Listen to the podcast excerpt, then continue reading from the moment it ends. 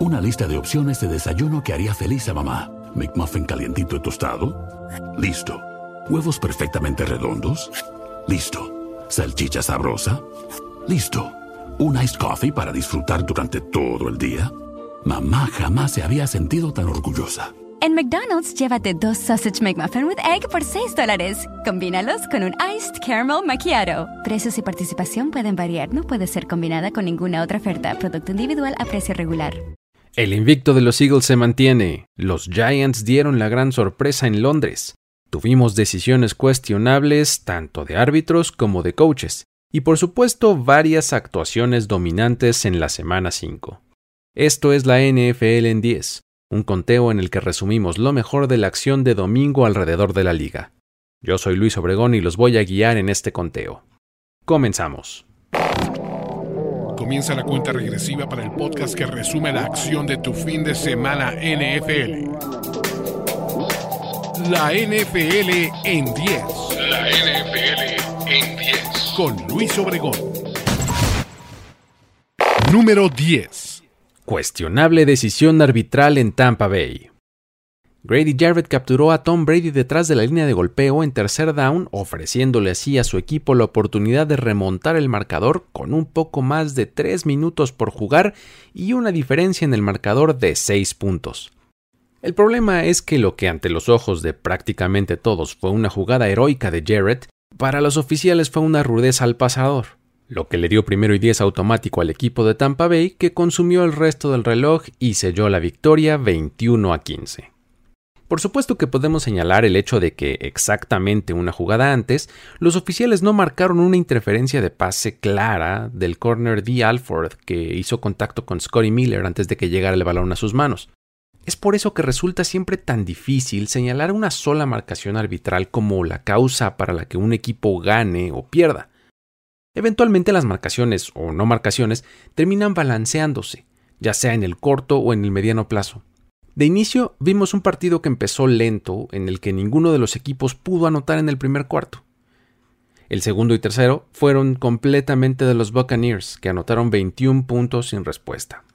Y fue hasta el último, en el que los Falcons pisaron el acelerador y anotaron los 15 que pusieron en el marcador, pero el mencionado castigo les impidió tener el balón una vez más para completar la remontada.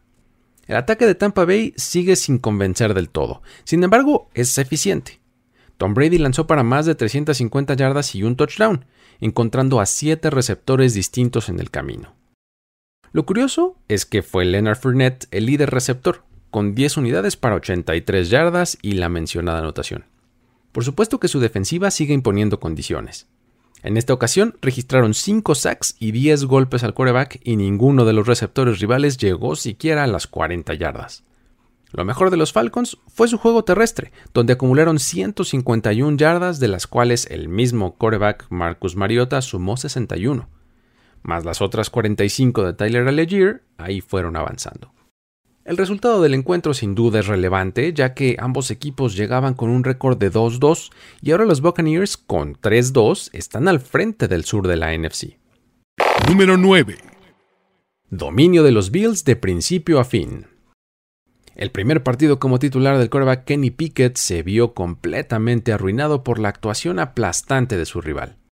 Un equipo de Buffalo que para el medio tiempo tenía la situación completamente bajo control. Para ese punto del juego, Josh Allen ya había lanzado 370 yardas y 4 touchdowns, mientras que la defensiva había permitido únicamente 134 yardas y 3 puntos. Una victoria más por paliza para los de Buffalo, que hasta el momento han anotado 91 puntos más de los que han recibido en esta temporada, el mejor número de la liga. La actuación de Allen comenzó con el pie derecho cuando en la primera serie ofensiva, cuando solo había pasado un poco más de un minuto de tiempo de juego, lanzó un pase largo a Gabe Davis, que superó la cobertura de la defensiva y terminó en un touchdown de 98 yardas. Esta jugada está empatada como la más larga en la historia de la franquicia, y es la más larga que se ha presentado en la liga desde la semana 1 de 2016, cuando Drew Brees encontró a Brandon Cooks para un touchdown así de largo. La tarde para Allen terminó al inicio del último cuarto y se despidió con una serie ofensiva de touchdown de dos jugadas que culminó con un acarreo para anotación del novato James Cook. Hasta ese momento acumuló 424 yardas por pase, más otras 43 por tierra para 4 touchdowns, con lo que elevó su total de anotaciones en la temporada a 16. Por su parte, la defensiva fue de lo más eficiente, limitando los ataques de Pittsburgh y frustrándolos continuamente. En lo que va de la temporada, han permitido solamente 61 puntos en total, lo que los coloca indiscutiblemente como la mejor defensiva en esa categoría. Con esto mejoran su récord a 4-1 y están ahora cómodamente al frente de su división. Para Pittsburgh, la derrota no solo significa que están al fondo de su división con 1-4, sino que el haber perdido por esos 35 puntos implica la peor derrota en la era Mike Tomlin al frente del equipo. Y es la peor desde 1989, cuando en la semana 1 perdieron 51-0 ante los Browns. Número 8 con complicaciones, pero Filadelfia sigue invicto. Ellos siguen siendo los únicos con récord perfecto. Su marca de 5-0 fue puesta a prueba por unos Cardinals que de alguna forma lograron poner el marcador empatado 17 a 17 en el último cuarto. Y tras una larga serie ofensiva, los Eagles anotaron el gol de campo que los puso en la ventaja definitiva. Kyler Murray aún tuvo una muy buena oportunidad de por lo menos empatar el marcador y mandar el juego a tiempo extra. Sin embargo, al deslizarse un poco antes de la marca del primero y 10, su equipo se vio obligado a intentar un gol de campo de 43 yardas que fallaron, quedándose así con la derrota 20 a 17.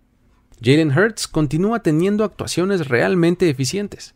En esta ocasión completó más del 72% de sus pases y sumó 239 yardas por aire, además de otras 61 por tierra, anotando un par de veces por esa vía. Sus receptores principales fueron Dallas Gethert, su tight end, y Devonta Smith, su wide receiver, que tuvieron 95 y 87 yardas respectivamente. Su defensiva limitó a Murray y compañía por periodos, pero pues en ocasiones también permitieron algunas jugadas grandes que hicieron que los Cardinals siempre se mantuvieran dentro del juego. Para Arizona, por supuesto que esta derrota es mucho menos que ideal. Sin embargo, los problemas no son tan graves, ya que tanto Rams como Seahawks perdieron también esta semana, lo que los deja a los tres empatados con récord de 2-3 detrás de San Francisco, que este domingo terminó dominando muy fácilmente a los Carolina Panthers. Número 7. Los Chargers sobreviven en Cleveland. A pesar de que Brandon Staley puso a prueba su suerte al jugársela en cuarto down en su propia yarda 46, cuando iban arriba por solamente dos puntos y con más de un minuto por jugar, el equipo de Los Ángeles limitó enseguida a su rival a solamente 10 yardas, que obligaron a que el intento de gol de campo definitivo fuera de 54, y Kate York, el pateador novato de los Browns, falló el intento permitiendo a los Chargers escapar con una apretada victoria que una vez más levantó ámpulas sobre las decisiones del head coach. Como lo ha sido casi siempre con Staley, cuando se revisan los modelos de probabilidad de victoria, sus decisiones normalmente terminan siendo respaldadas. Es decir, los números aprueban que haya decidido ir por esa yarda que le faltaba, sin embargo, los muchos cientos de años combinados de gente que estaba viendo el partido saben, porque así se ha hecho siempre, que si estás arriba en el marcador y queda poco tiempo en el reloj de juego, lo más importante es preservar la ventaja y ponerle la presión al rival con un despeje que los encajone. Afortunadamente para él, la patada fallida le da un poco de correa por haberse quedado con la victoria ya que de lo contrario la conversación habría subido mucho de tono y habría hecho que las actuaciones muy buenas de su equipo hubieran pasado a segundo término. Por ejemplo, Austin Eckler tuvo por segundo partido consecutivo una gran actuación, registrando 173 yardas por tierra con un touchdown en 16 acarreos, además de que agregó otras 26 yardas recibiendo con una anotación más. Mike Williams, por su parte, tuvo también una gran tarde en la que consiguió 134 yardas en 10 recepciones y lució imponente. Del lado de los Browns, no podemos dejar de destacar lo hecho por Nick Chubb, quien tuvo otro partido increíble. Esta vez fueron 17 acarreos los que se llevó y llegó a las 134 yardas con un par de touchdowns. Hasta el momento es el número uno en acarreos, en yardas por tierra, en touchdowns por esa vía y el segundo en promedio de yardas por acarreo entre los corredores de la liga. Además de ser el único jugador en tener más de 100 yardas totales en cada uno de los encuentros de este año. Definitivamente está en modo intratable. Con esta victoria los Chargers llegan a un récord de 3 y 2 y se colocan en segundo lugar de su división detrás de los Chiefs. Para los Browns, el récord de 2-3 los pone también en la segunda posición de la AFC Norte, solo detrás de los Ravens, que fueron los únicos en ganar este fin de semana en su división. Y bueno, ya hablando de eso. Número 6. Justin Tucker, el rey del norte. Los Baltimore Ravens vencieron a su rival divisional de Cincinnati en el partido de domingo por la noche, gracias en gran parte a una excelente actuación de su pateador. Durante el encuentro conectó los cuatro intentos que tuvo, acertando desde diferentes distancias, 37, 58, 25 y 43 yardas. Este último con el reloj en ceros y asegurando así la victoria para su equipo. Gracias a su segura pierna, los Ravens consiguieron 12 de los 19 puntos totales que pusieron en el marcador para vencer a los Bengals 19 a 17. Este fue un partido muy típico de la AFC North, donde los golpes estuvieron a la orden del día, las defensivas impusieron condiciones y los pateadores fueron clave. Así es, para los Bengals, Evan McPherson también fue de gran importancia, ya que más allá de solamente haber conectado el único intento de gol de campo que tuvo a su disposición, conectó también un punto extra de forma dramática que fue muy importante, porque puso adelante a su equipo 17-16 con menos de dos minutos por jugar. En esa patada el balón pasó justo por encima de uno de los postes verticales, y eso le dio el acierto. En el partido vimos a un Lamar Jackson que falló por lo menos un par de pases que habrían sido claves para su equipo. Incluso pudieron haber terminado en anotación. En ambos casos tenía completamente solo a su receptor y el balón quedó demasiado largo. Joe Burrow, por su parte, a pesar de que en esta ocasión solo recibió tres sacks, nunca estuvo cómodo en la bolsa de protección y constantemente sus pases rebotaban en las manos de los defensivos en la línea de golpeo.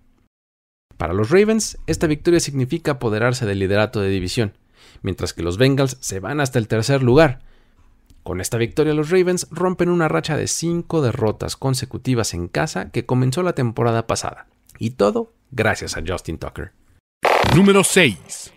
Los Patriots provocan apagón de los Lions. El que hasta antes de esta semana era el ataque que más puntos anotaba por partido, promediando 35 por encuentro, en esta ocasión se quedó en ceros.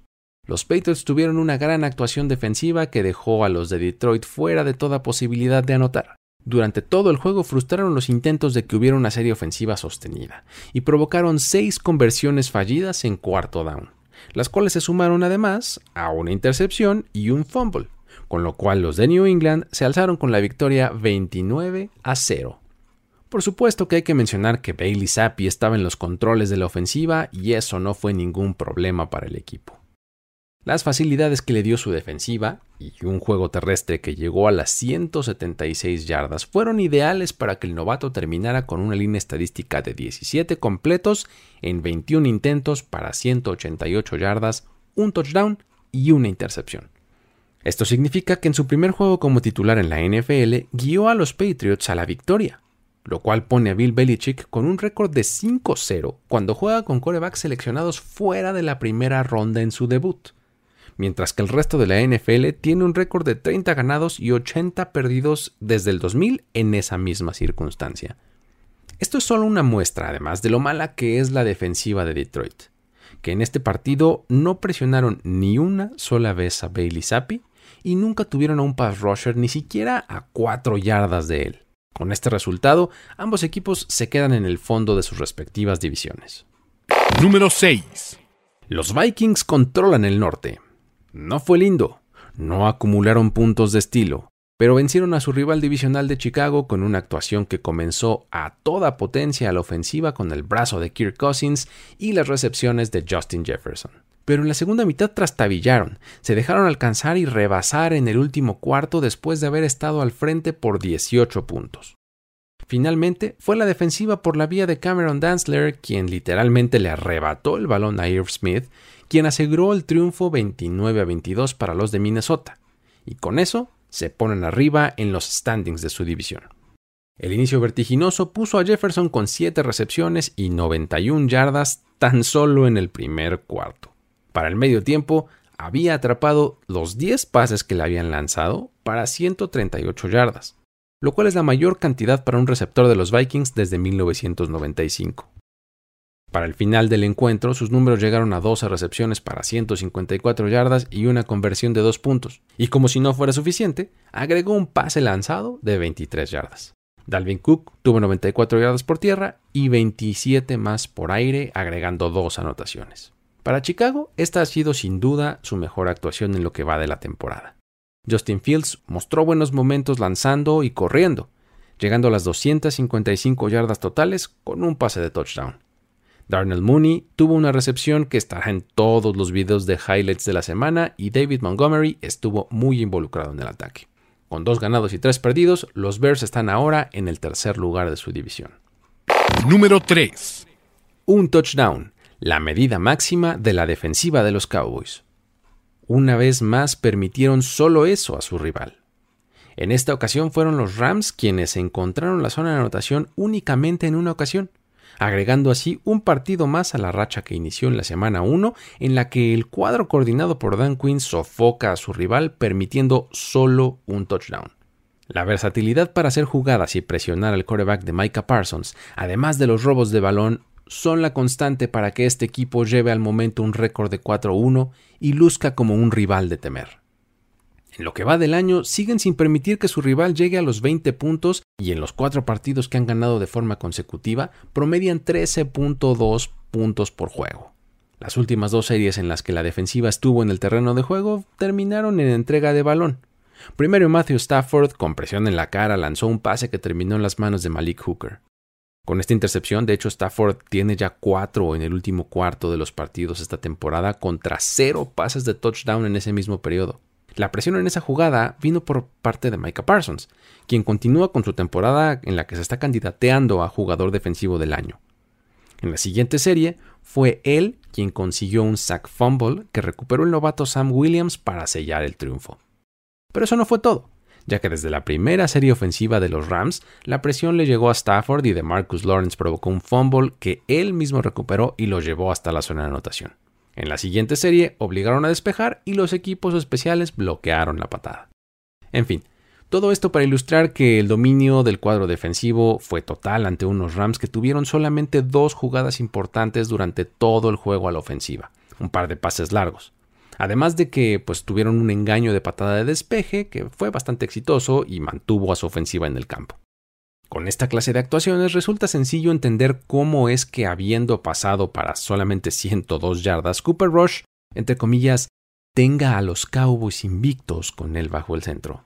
Si pensamos que además Tony Pollard acumuló 86 yardas y un touchdown, más otras 78 de Ezekiel Elliott, pues la fórmula está bastante clara. Lo importante ahora para los Rams es que simplemente no lucen nada bien al ataque y tienen que hacer ajustes si es que quieren aspirar a pelear por su división en la que los 49ers están como primer lugar. Mientras tanto, los Cowboys están con récord de 4-1, justo detrás de los invictos Eagles, y los enfrentarán la próxima semana en juego de domingo por la noche. Número 2. El arma ofensiva Tyson Hill. Su designación oficial es tight end pero eso no lo limita para hacer todo lo que se le pide y a un gran nivel. En contra de los Seahawks tuvo un partido enorme y fue la estrella de la tarde, al acarrear el balón nueve veces para 112 yardas con tres touchdowns. Luego lanzó para un pase de anotación y todavía agregó un fumble recuperado en equipos especiales. Con ello, Hill estuvo involucrado directamente en cuatro de los cinco touchdowns anotados en el juego por los Saints, esta actuación sirvió para que su equipo se hiciera con la victoria sobre los Seahawks 39 a 32. Con esta actuación, Hill se une a Archie Manning como el único jugador en la historia del equipo en correr para tres anotaciones y pasar para una más en un solo partido.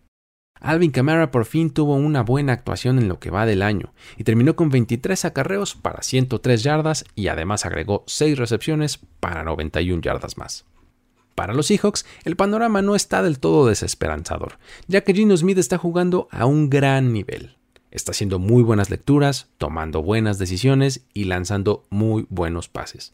En este partido terminó con 16 completos en 25 intentos para 268 yardas y 3 touchdowns, lo que le dio un rating de 139.7, siendo líder en esa categoría hasta el momento en la NFL. Para mayor referencia, hoy Gino Smith lanzó más pases de touchdown que los que Russell Wilson ha lanzado en las últimas tres semanas. Por supuesto que los beneficiarios son Tyler Lockett y DK Metcalf, que esta tarde tuvieron 104 y 88 yardas respectivamente y recibieron los tres touchdowns. En el juego terrestre las noticias no son muy buenas ya que Rashad Penny sufrió una fractura en el peroné que lo dejará fuera de la acción. Sin embargo, Kenneth Walker tuvo una buena actuación con una larga escapada para touchdown. Los Saints siguen cerca de los Bucks en el segundo lugar de su división, mientras que los Seahawks están al fondo de la suya. Número 1. Los Giants sorprenden en Londres. Cuando pensamos que este equipo tendría una mejora este año, seguramente pocos visualizaron un inicio de 4-1 pero es justo así como están. Gracias a un tremendo trabajo de coaching de Brian Dable, este cuadro simplemente ejecuta e impone condiciones. En esta ocasión, a pesar de las lesiones en sus jugadores de habilidad más importantes, mantuvieron el curso y sacaron una muy poco anticipada victoria ante los Packers 27 a 22, con lo que se mantienen en la pelea en una muy competida división este de la Conferencia Nacional. Este récord de 4-1 es el mejor que han tenido en los primeros cinco juegos desde que en 2009 comenzaron invictos la temporada.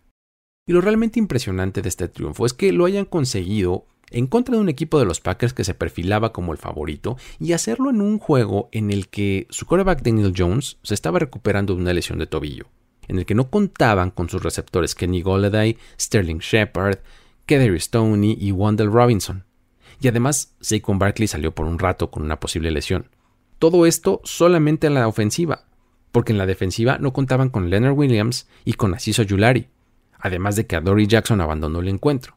Con todo esto, o sea, así con piezas de repuesto, frustraron al ataque de los Packers y no le permitieron ni un solo punto en toda la segunda mitad.